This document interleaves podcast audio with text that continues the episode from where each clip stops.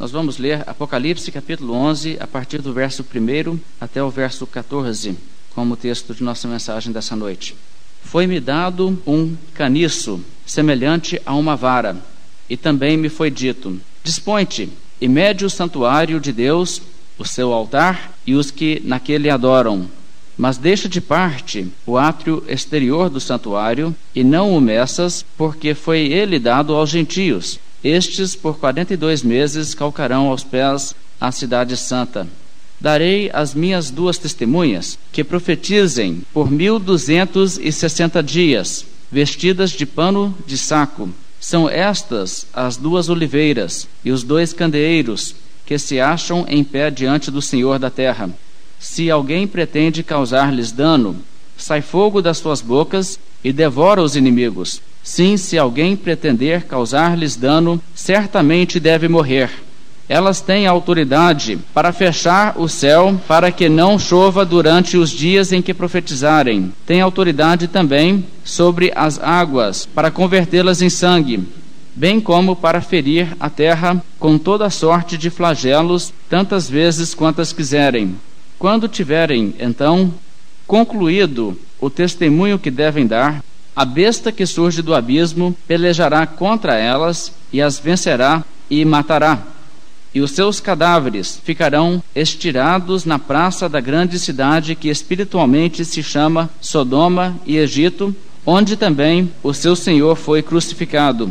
Então muitos dentre os povos, as tribos, as línguas e as nações contemplam os cadáveres das duas testemunhas por três dias e meio e não permitem que esses cadáveres sejam sepultados. Os que habitam sobre a terra se alegram por causa deles realizarão festas e enviarão presentes uns aos outros, porquanto esses dois profetas atormentaram aos que moram sobre a terra.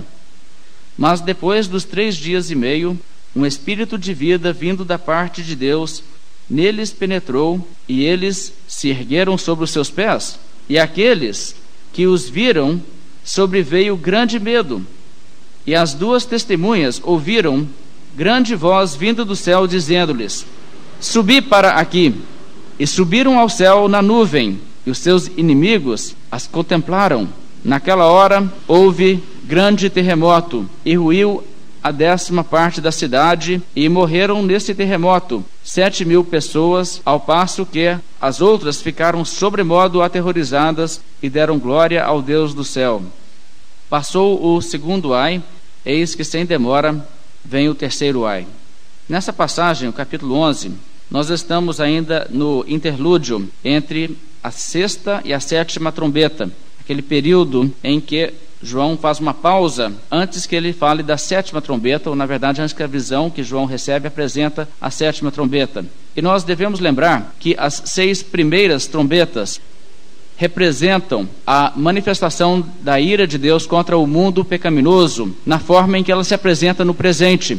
As coisas que agora acontecem, que revelam que Deus está insatisfeito com a conduta das suas criaturas na face da terra. Mas a sétima trombeta descreve no simbolismo o dia do juízo, o dia da volta de Cristo, o dia em que serão julgados os mortos. Então, a sétima trombeta, antes que ela seja apresentada, existe esse interlúdio. E aparentemente, o que o capítulo 11 quer nos mostrar é o papel que a igreja tem a desempenhar durante esse período, neste meio tempo, antes de chegar à sétima trombeta. Qual é o papel da igreja? O que a igreja deve estar ocupada fazendo? Então, pelo menos, é esta a mensagem que nos transmite esse capítulo. Então, vamos olhar em detalhe o que diz o capítulo 11 de Apocalipse. A partir do verso 1, nós temos uma situação onde João recebe instrução de medir o templo. O verso 1 diz: Foi-me dado um caniço semelhante a uma vara, um tipo de instrumento para medir que eles usavam naquela época. Hoje nós temos fita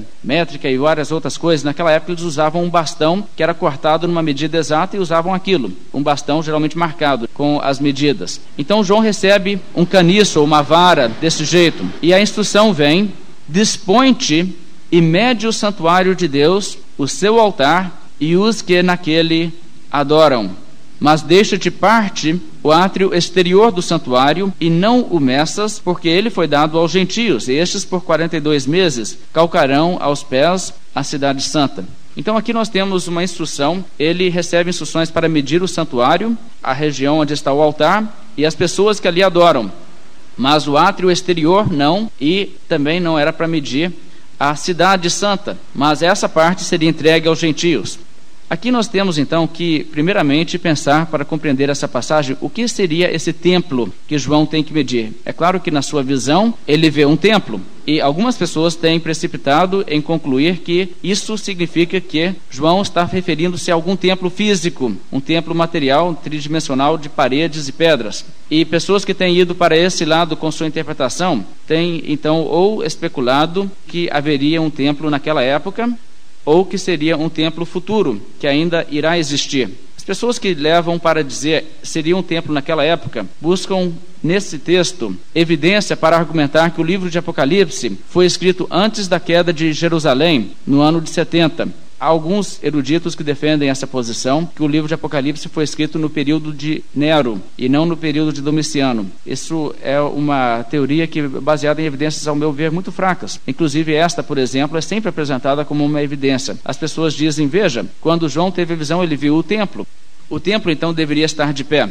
Mas, de fato, isso não tem nada a ver com o templo ter que estar de pé. Ezequiel, por exemplo, teve uma visão onde ele viu o templo depois que o templo tinha sido destruído por Nabucodonosor, antes que o próximo templo fosse edificado. E pessoas às vezes querem dizer que isso está relacionado com a queda de Jerusalém, essa frase que diz que os gentios pisarão a cidade santa, etc. Mas não tem a ver com isso, até porque os detalhes dessa visão não correspondem, porque nessa visão o templo e a região do altar é protegida, enquanto a outra parte é entregue para ser pisoteada. E quando Jerusalém caiu no ano 70, toda a cidade foi destruída e o templo totalmente foi destruído. Então isso não poderia ser uma profecia dessas coisas. E como já falei, as evidências nos mostram que o livro de Apocalipse foi escrito no período do imperador Domiciano. Mais de 20 anos já haviam se passado desde que o templo de Herodes havia sido destruído. E não havia então um templo em Israel nessa época.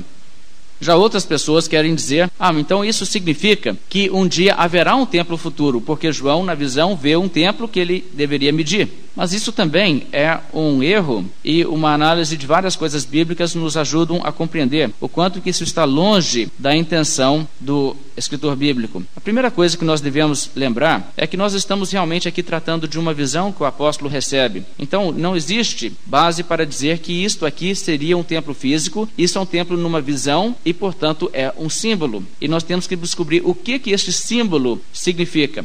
E é curioso observar como que, novamente, João está refletindo linguagem do Velho Testamento. De novo, Ezequiel. João acaba no final do capítulo 10 de comer um rolo, comer um livro, conforme a instrução que ele recebe. Isto acontece também na vocação do profeta Ezequiel, quando Deus chama o profeta Ezequiel para ser profeta, Deus lhe dá um rolo e diz: come este rolo. E agora também, novamente, ele vai refletir as imagens de Ezequiel, porque ele recebe uma vara para medir e instruções para sair e medir o templo. E isso acontece também com Ezequiel. A última visão de Ezequiel, o que está nos capítulos 40 a 48 de Ezequiel, relatam a visão onde o profeta Ezequiel tem a visão do último templo, do templo final, o templo que o Senhor levanta nos últimos dias. E ele recebe então a instrução de medir, e ele sai medindo o templo com muitos detalhes, nove capítulos que falam sobre isso no livro de Ezequiel. Agora, é importante lembrar que esta passagem de Ezequiel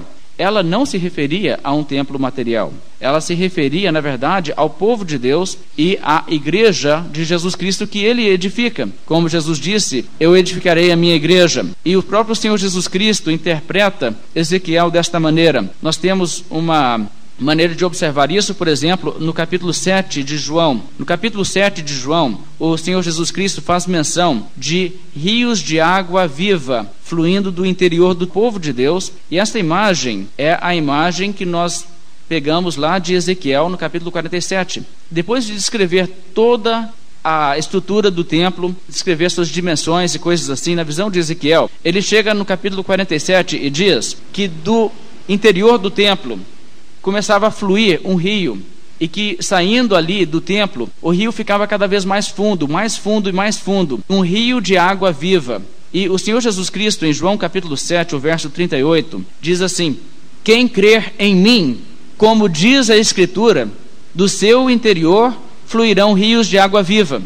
Isto ele disse com respeito ao Espírito que haviam de receber os que nele crescem, pois o Espírito até aquele momento não fora dado, porque Jesus não havia sido ainda glorificado. Então aqui Jesus Cristo diz como diz a Escritura, ou seja, não é uma coisa inédita que eu estou dizendo aqui, mas estou me referindo a algo que a Escritura já disse é que a pessoa que crer em Cristo, veja bem, a pessoa, quem crer em mim, do interior desta pessoa fluirá o quê?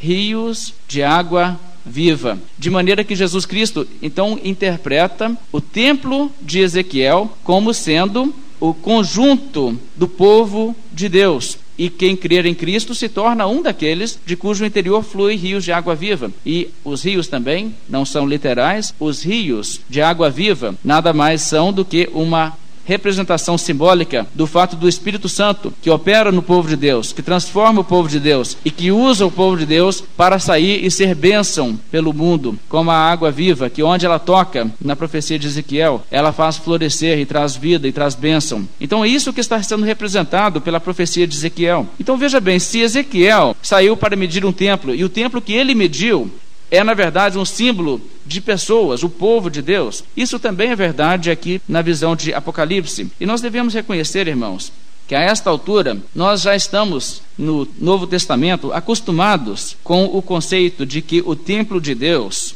é o povo de Deus. O templo de Deus não é um local em Jerusalém, um edifício de pedras, mas o templo de Deus é o povo de Deus. Por exemplo, Paulo disse em 1 Coríntios 3 e 16: Não sabeis que sois santuário de Deus e que o Espírito de Deus habita em vós, referindo-se a isso mesmo, as águas vivas dentro do templo, o Espírito Santo dentro do crente. Também Pedro faz referência a isso, ele diz: Vós mesmos, como pedras que vivem, sois edificados casa espiritual. Então nós somos uma casa, nós somos um templo, uma casa espiritual. Agora, qualquer conceito de um dia novamente haver um templo físico, material, construção de pedras e cimento e coisas assim, para a adoração de Deus em Jerusalém, não seria um progresso, seria um regresso. E nós nunca deveremos imaginar a Bíblia nos apresentando um conceito assim de que o estado atual, onde o templo é o povo de Deus, é temporário e nós um dia voltaremos para ter um templo material, porque na verdade isso seria confundir aquilo que biblicamente é temporário e aquilo que é permanente, a Bíblia nos mostra que as coisas do Velho Testamento é questão de natureza temporária, são sombras de bens vindouros, e o Novo Testamento é o que é permanente. Paulo diz isso explicitamente em 2 Coríntios 3, quando ele diz que a velha aliança é aquilo que se desvanecia, mas o Novo Testamento é o que é permanente. Então não teremos nunca um retrocesso para o sistema do Velho Testamento. Ao invés de ser progresso, isso seria voltar para símbolos e tipos que não são a realidade e a imagem real das coisas, usando linguagem bíblica. Mas, na verdade, Jesus Cristo falou sobre isso naquela conversa que ele teve com a mulher samaritana. A mulher samaritana levantou essa questão. Afinal de contas, é neste monte ou é em Jerusalém o lugar certo para o templo de Deus? E Jesus Cristo respondeu: Vem a hora quando nem neste monte nem em Jerusalém adorareis ao Pai. E aí ele prossegue dizendo assim: Vem a hora e já chegou, quando os verdadeiros adoradores adorarão o Pai em espírito e em verdade, porque são estes os que o Pai procura para seus adoradores. Então, irmãos, não teremos nunca um novo templo em Jerusalém para voltarmos a um sistema como no Antigo Testamento, muito menos com sacrifícios de animais e coisas dessa natureza. Mas o que o Novo Testamento está nos mostrando que o templo de Deus é um símbolo para o povo de Deus. E é então importante observar que nesta passagem, Apocalipse 11, o apóstolo João recebe instruções não somente para medir estruturas físicas, o templo e o altar, mas também os adoradores que estão lá. E isso já nos dá uma pista do que, que, está em mente aqui. Então, tendo todas essas coisas em vista que o Novo Testamento já nos mostra que o povo de Deus é o edifício onde Deus agora faz a sua morada, nós devemos ver que o próprio Apocalipse nos mostra isso. Nós já vimos, por exemplo, no capítulo 3 de Apocalipse, esta declaração, essa promessa: Ao vencedor, far-lhe-ei coluna no santuário do meu Deus, uma pessoa se tornando o quê? Parte da construção, a coluna do santuário Também nós encontramos mais para o fim do Apocalipse, capítulo 21 e 22, por exemplo, que nos fala da glória eterna, glória futura, após novos céus e nova terra serem estabelecidos. E naquela passagem nós encontramos, por exemplo, uma cidade, a Nova Jerusalém. E a Nova Jerusalém, ela própria, é também a noiva do Cordeiro. Ela é também uma representação da igreja. De maneira que aquela que é medida também e é dada as dimensões que parece uma grande cidade, ou poderíamos pensar também um grande templo, porque ela está nas dimensões do santo dos santos, do tabernáculo ou do templo, também representa a igreja. Apocalipse capítulo 13, no verso 6, existe também uma definição do templo, o tabernáculo de Deus, e diz assim: E abriu a sua boca em blasfêmias contra Deus para lhe difamar o nome e difamar o tabernáculo, a saber, os que habitam no céu. O que então é o tabernáculo de Deus? O templo de Deus, conforme o livro de Apocalipse. É um símbolo para aqueles que são os servos de Deus. Então, isto é a compreensão que nós devemos ter. E aqui então, nessa visão, João é instruído a medir o templo. O templo sendo então um símbolo do povo de Deus. E o que significa que ele deve então medir o templo, mas deixar o átrio exterior e não medir o átrio exterior, mas essa parte sendo então entregue aos gentios para os gentios pisarem. A verdade é que as interpretações são diversas a essa altura, mas o que parece ser o mais correto, o mais lógico, é que o apóstolo João está mostrando, por um lado, a igreja é protegida num sentido, e por outro lado, ela é exposta a perigos e a perseguições. E aquilo que estaria representado aqui poderia ser o fato de que uma parte da igreja está protegida, e essa parte é a parte que é medida. Ela é medida e ela não é entregue aos gentios. Essa parte poderia ser aqueles que já estão no céu, aqueles que já estão com Cristo. Eles não estão mais vulneráveis a qualquer tipo de ataque os que estão aqui na terra estão ainda. Ou poderia também ser apenas um símbolo da igreja aqui na terra como um todo. Existe um aspecto da igreja em que ela é invencível. Existe um outro aspecto em que ela é vulnerável, no sentido de que indivíduos da igreja podem ser atingidos e podem ser mortos e podem ser vítimas da perseguição, mas como um todo a igreja triunfa. E a igreja não consegue ser detida. E é claro também, a igreja é protegida de sofrer a ira de Deus. Ela é protegida de apostasia pela graça de Deus. Então essas coisas poderiam estar em mente aqui, se é esta a intenção, retratar com esse símbolo somente aqueles que estão aqui na terra. Então, como for melhor levar isso aí, eu não gostaria realmente de ser obrigado a optar, mas eu creio que o sentido é que, embora em um sentido a igreja é protegida por Deus, existe um outro sentido em que ela não é protegida por Deus, um sentido em que ela é entregue aos gentios. Ou seja, os gentios aqui, aqueles que não são judeus, espiritualmente falando, então são os perdidos. A igreja, Deus a deixa estar exposta para ser atacada pelos povos que não são servos de Deus. E uma coisa importante aqui, observar também a referência a Jerusalém, a santa cidade. Quando diz o final do verso 2: Estes por 42 meses calcarão aos pés a santa cidade, a cidade santa. A cidade santa sempre é uma referência na Bíblia à cidade de Jerusalém. Mas não a Jerusalém terrena a esta altura, a esta altura da Escritura, Jerusalém terrena já está identificada mais com o povo que rejeitou a Jesus Cristo e o judaísmo que é anticristão. É a cidade que crucificou o Senhor. Então, mais para frente, nesse mesmo capítulo 11, no verso 8, nós vemos que essa cidade, a cidade de Jerusalém, terrena, é identificada com aquela grande cidade, uma maneira de falar das cidades do mundo, e é identificada com Sodoma e com Egito, que estão na tradição dos inimigos de Deus no sentido bíblico. Então, quando nós notamos aqui a cidade santa, nós devemos buscar um outro sentido. Não é a cidade física de Jerusalém, lá na região de Israel hoje. Mas qual Jerusalém é esta? a Nova Jerusalém, a cidade santa, que é também chamada, em Apocalipse capítulo 21, a noiva do Cordeiro. Então, o que a Bíblia está dizendo aqui simplesmente é o seguinte: Deus irá permitir que o seu povo seja pisoteado pelos ímpios no mundo. É isso a mensagem do texto. Encorajador, não é? Mas realmente é o que o texto está nos mostrando. Então vamos notar outras passagens que nos mostram exatamente isto. O verso 7, por exemplo, do capítulo 11: Quando tiverem concluído o testemunho que devem dar, a besta que surge do abismo pelejará contra elas, as vencerá e matará Veja também o capítulo 13, o verso 5, falando sobre a besta, diz: Foi-lhe dada uma boca para proferir arrogâncias e blasfêmias, e autoridade para agir quarenta e dois meses. E abriu a sua boca em blasfêmias contra Deus, para lhe difamar o nome e difamar o tabernáculo, a saber, os que habitam no céu. Foi-lhe dado também que pelejasse contra os santos e os vencesse. Veja o que a Bíblia está dizendo. Os santos aqui na terra, então, estão expostos e estão sendo pisoteados. É isso que está sendo representado com essa parte do templo e essa realidade da cidade santa. A Nova Jerusalém, o povo de Deus, está sendo pisoteada pelos gentios.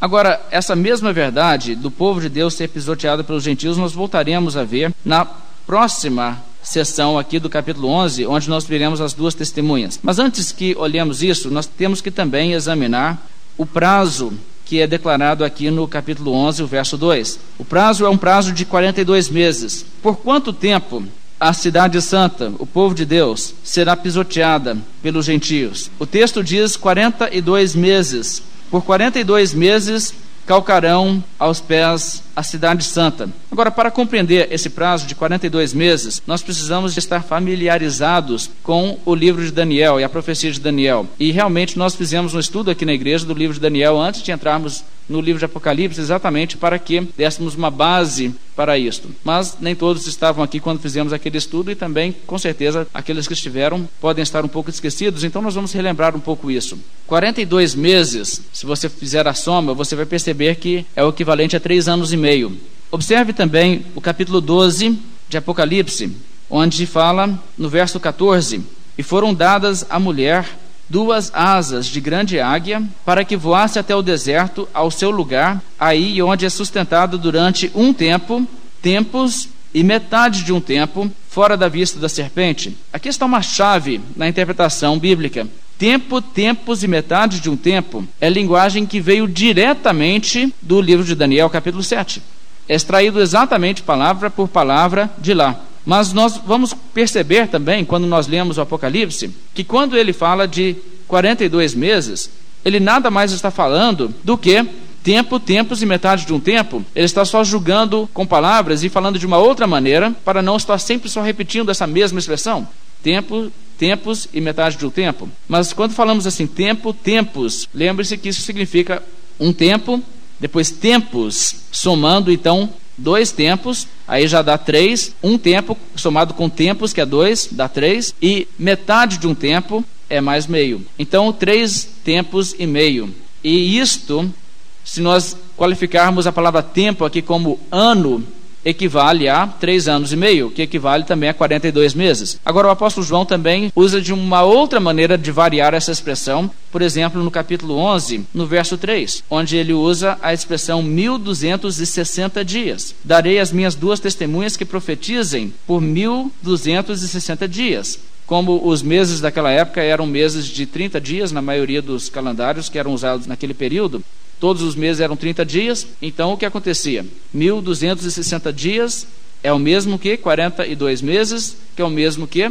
3 anos e meio. Também, se você notar, o capítulo 13 de Apocalipse, o verso 5, é novamente empregada a expressão 42 meses, descrevendo o prazo no qual a besta tem autoridade para agir. A Bíblia diz então, Apocalipse 13, o verso 5: Foi-lhe dada uma boca que proferia arrogâncias e blasfêmias e autoridade para agir 42 meses. Então, o mesmo prazo, tempo, tempos e metade de um tempo, está sendo usado, esse mesmo prazo aparece aqui em quatro textos diferentes do Apocalipse. E em cada um desses textos é o mesmo período que está em vista. Agora, que período, que prazo é este? E aliás, quem é essa besta que surge do abismo? Porque o capítulo 11 nos introduz pela primeira vez a besta. O apóstolo João tem um estilo um pouco diferente do que nós estamos acostumados, não? Antes dele explicar alguma coisa de quem é a besta, no capítulo 11 ele já joga isso no meio do texto e diz: "Ah, sabe as duas testemunhas? Pois é a besta que surge do abismo vai matá-las". Oh, que besta? Você não falou até agora de besta nenhuma? Sim, ele vai falar no capítulo 13, mas ele já introduz a besta com essas palavras. Vamos voltar para o livro de Daniel, no capítulo 7, para ler aquilo que é a base do Velho Testamento, que nos ajuda a esclarecer isso no Novo Testamento para compreender o sentido de tudo isso que está sendo falado aqui sobre esse período. E no capítulo 7 de Daniel, nós encontramos uma visão que o profeta Daniel teve, onde ele viu quatro animais, quatro bestas, digamos assim, que vieram sequencialmente. E a quarta besta representa o Império Romano. Daniel viveu no período do Império da Babilônia e no início do período do Império Medo-Persa. Mas ele falou sobre quatro impérios. O primeiro sendo da Babilônia, o segundo o persa, o terceiro o grego e o quarto o romano. Esses quatro impérios, então, estavam na sua profecia. E no capítulo 7, ele faz profecias detalhadas sobre o fato de que quando viesse o quarto, no caso o Império Romano, o povo de Deus sofreria perseguição e opressão debaixo deste império. Veja como Daniel descreve essa realidade a partir do verso 19, no capítulo 7 de Daniel.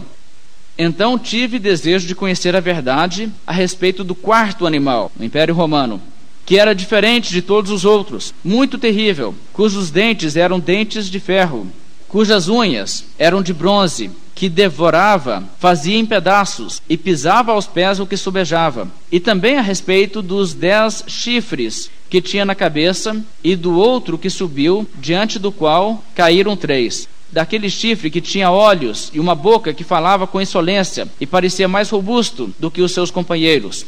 Eu olhava e eis que este chifre fazia guerra contra os santos e prevalecia contra eles. Agora observe que é a mesma linguagem que se usa em Apocalipse 13, e nós acabamos de ver isso. Fazia guerra contra os santos e prevalecia contra eles. Verso 22. Até que veio o ancião de dias e fez justiça aos santos do Altíssimo, e veio o tempo em que os santos possuíram um reino.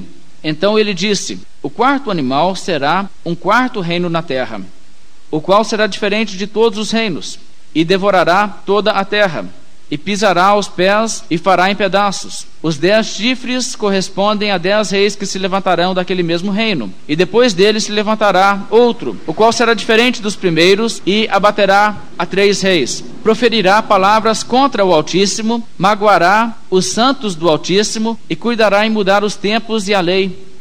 E os santos lhe serão entregues nas mãos por um tempo, dois tempos e metade de um tempo.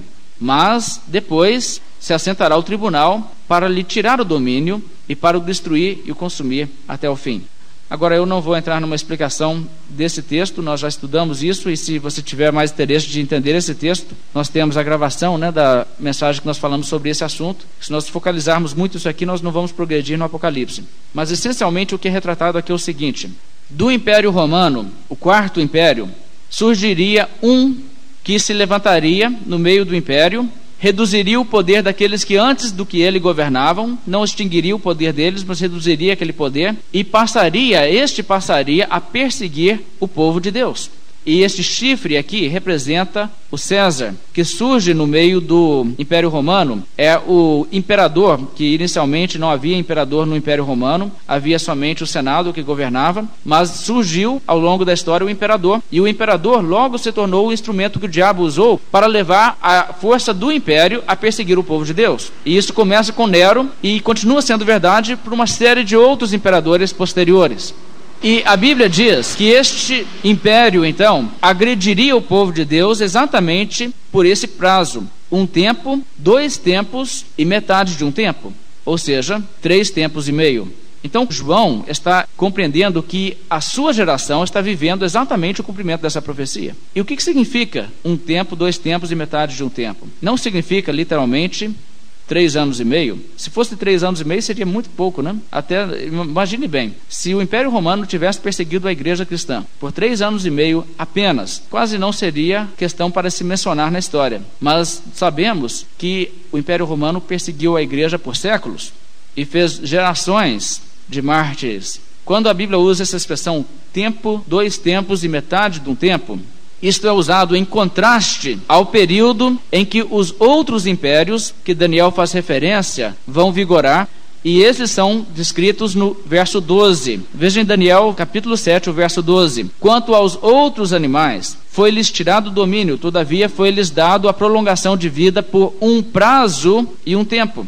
Veja a diferença. Os outros impérios duram um prazo e um tempo. Já este império, o Império Romano, um tempo, dois tempos e meio tempo. E o que você percebe é que a Bíblia está dizendo que o período do Império Romano seria mais longo do que esses outros impérios. Agora, os outros impérios duraram também décadas. Não foram impérios que duraram somente um ano, dois anos ou cinco anos. O mais curto deles em duração foi o da Babilônia, que durou praticamente 70 anos.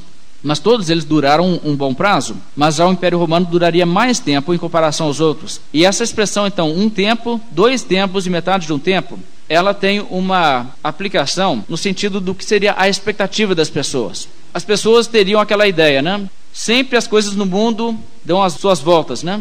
Por enquanto, esse império está aí, mas uma hora ele cai também. Mas depois que já passou um tempo e as pessoas pensam, já não era hora para esse império cair, não? Mas ele ainda está lá. E ele ainda vem e dura mais dois tempos.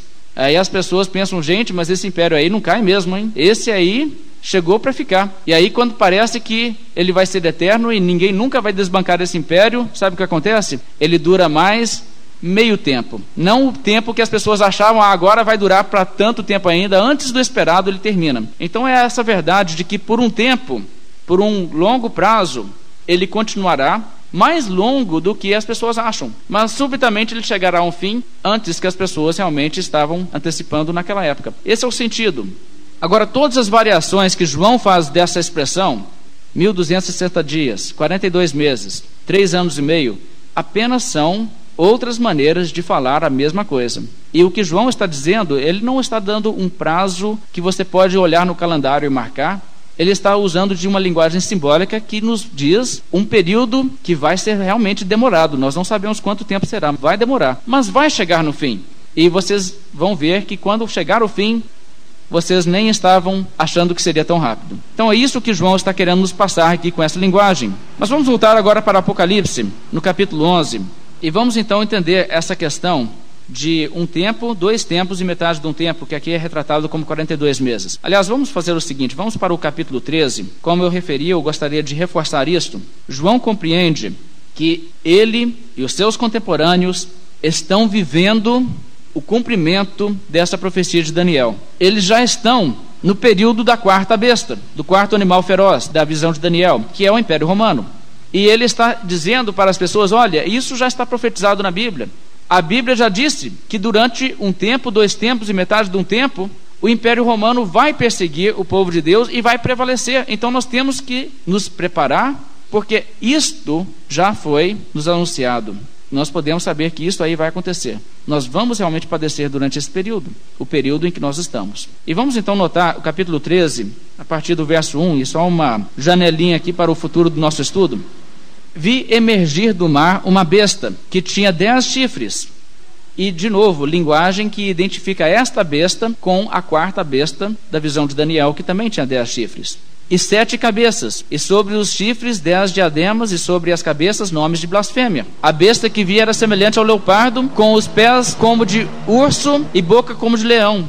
É interessante que Daniel descreve a quarta besta como diferente de todos os outros. Não é um animal que poderia dizer, parece com este animal. Não, não existe um animal com o qual você pode comparar. Ele é diferente de todo animal. E João já elabora e ele diz: sabe por que ele é diferente? Ele é um animal híbrido, ele mistura coisas de tudo quanto é outro bicho. E se você se lembra na colocação de Daniel, leão é Babilônia, urso é a Pérsia e leopardo é a Grécia, de maneira que este império, o quarto império, ele é um império que é a extensão daquela mesma tradição de tirania e tudo que eles puderam aproveitar do que os outros deixaram primeiro, eles desenvolveram antes, Roma pegou e incorporou no seu sistema de domínio. Por isso ela tem características desses outros que eram anteriores.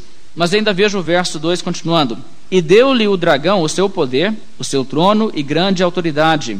Então vi uma de suas cabeças como golpeada de morte, mas essa ferida mortal foi curada, e toda a terra se maravilhou seguindo a besta. E adoraram o dragão, porque deu a sua autoridade à besta. Também adoraram a besta, dizendo: Quem é semelhante à besta? Quem pode pelejar contra ela? E aqui já está referindo-se ao fato de que, a essa altura, o imperador romano exigia adoração e as pessoas estavam adorando ao imperador. Afinal de contas, ele domina o mundo inteiro, vai brigar com ele. O verso 5: foi-lhe dada uma boca que proferia arrogâncias e blasfêmias, e a autoridade para agir 42 meses. E aqui você vê exatamente linguagem de Daniel capítulo 7, uma boca que proferia arrogâncias e blasfêmias. E o chifre lá, que representa o César, é, está falando dessa maneira, com blasfêmias e arrogância. E o texto continua dizendo que ele iria pelejar contra a igreja. O verso 7, por exemplo, foi-lhe dado também que pelejasse contra os santos e os vencesse. Durante esse período, esse tempo, tempos e metade de um tempo, a igreja estará exposta, a cidade santa será pisada pelos pagãos. É isto que o texto está nos dizendo. Então vamos voltar para o capítulo 11 de Apocalipse. E no capítulo 11 de Apocalipse, então, nós já vimos os primeiros dois versos. O templo o povo de Deus, em um sentido, ele é protegido, e outro sentido, ele está exposto, porque Deus vai permitir que ele seja pisado pelas nações. E agora o verso 3. E no verso 3 nós chegamos às duas testemunhas.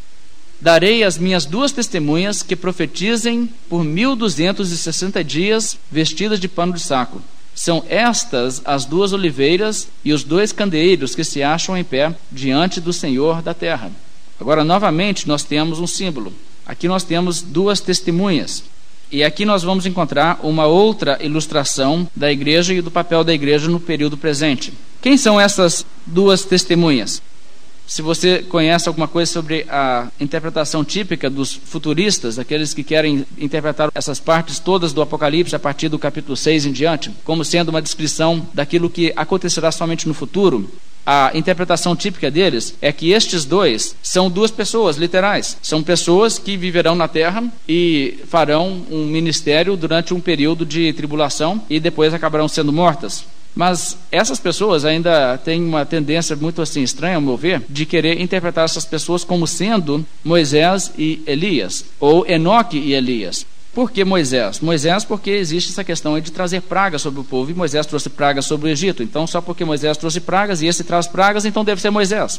Elias também, porque Elias orou para que não chovesse, não choveu sobre a terra durante o período de três anos. E as pessoas então dizem: ah, então se esses aqui também podem reter a chuva, então também tem que ser Elias. E aí as pessoas empolgam e dizem: e sabe, não é que Elias não morreu, mas ele foi levado para o céu numa carruagem de fogo, quem sabe ele não pode ficar no céu sem morrer, ele tem que voltar e morrer ainda. Enoque, Enoque entra de graça só porque Elias não morreu, então ele vem junto para morrer também, porque ele também foi para o céu sem morrer, né? Mas se nós interpretássemos dessa maneira, nós teríamos que acreditar que literalmente, após passar séculos, aliás milênios, no céu, sem envelhecer e nada disso acontecer com o seu corpo, Elias ainda vai morrer aqui na terra.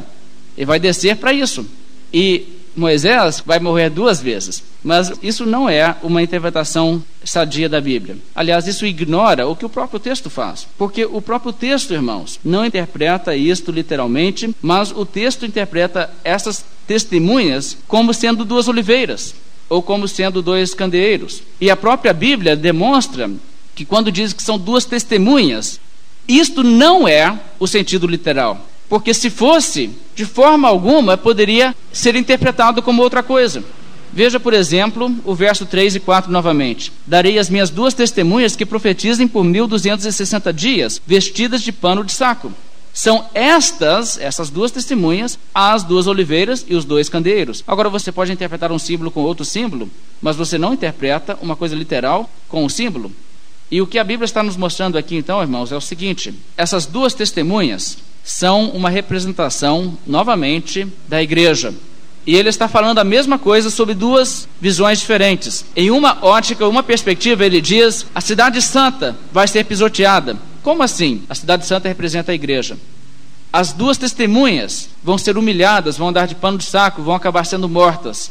Como assim? As duas testemunhas são a igreja. É o mesmo povo representado com dois símbolos diferentes. E o Apocalipse faz isso constantemente. Ele nos mostra a mesma realidade com símbolos diferentes. E veja então, por exemplo, a identificação dessas duas testemunhas como sendo os dois candeeiros. Agora, se você se lembra, Apocalipse capítulo 1, verso 20, identifica que candeeiros é um símbolo para o quê? Para a igreja. Os candeeiros representam igrejas. Então aí nós já temos algo com que nós podemos realmente trabalhar, porque agora já estamos passando do significado de um símbolo para uma coisa que é uma definição literal. Um candeeiro é um símbolo para igreja. As duas testemunhas são também identificadas simbolicamente como dois candeeiros. Sabendo que candeeiros são igrejas, então nós sabemos que isso aqui não se trata de indivíduos, mas se trata do povo de Deus, que é o que compõe igrejas. Agora, o motivo de duas, o número dois, é necessário quando pessoas fossem testemunhar sobre qualquer coisa sob o testemunho de duas ou três testemunhas, se confirmará qualquer assunto. Não é isso que diz a lei? Não é isso que Jesus diz até mesmo em relação à igreja? Então é necessário duas testemunhas para que o testemunho seja válido. Por isso, no simbolismo, em vez de simplesmente dizer uma testemunha, é necessário dizer duas testemunhas para ser um testemunho válido. Por isso, o número dois é empregado também. O número dois traz a ideia de fortaleza. Um apoia o outro, né? Dois são mais fortes do que um, que nos comunica a ideia de que o testemunho testemunho que a igreja dá é um testemunho forte. Já a linguagem de duas oliveiras, isso volta lá do livro de Zacarias. E no livro de Zacarias há uma visão onde existe um candeeiro também. O seu óleo é fornecido de duas oliveiras, que representaram naquela época líderes do povo de Deus. Então nós temos aqui o povo de Deus representado com esses três símbolos: duas testemunhas, duas oliveiras, dois candeeiros. Agora, o que, que é o papel dessas testemunhas. E nosso tempo está acabando, então nós vamos simplesmente notar um pouco do trabalho que elas realizam. Depois nós vamos acabar olhando sobre a perseguição que elas sofrerão. O trabalho que essas testemunhas realizam é um trabalho de anunciar a palavra de Deus no mundo para as pessoas ouvirem a verdade e se converterem. E você pode perceber, por exemplo, no verso 3, que elas estão vestidas de pano de saco. Pano de saco é roupa de humilhação, é roupa que pessoas usavam, trajavam, quando elas estariam de luto ou com uma mensagem muito triste para ter que anunciar. E isso, irmãos, reflete de novo o fato de que eles estão expostos à perseguição. Como diz a Bíblia, por amor de ti, somos entregues à morte o dia todo. Fomos considerados como ovelhas para o matadouro.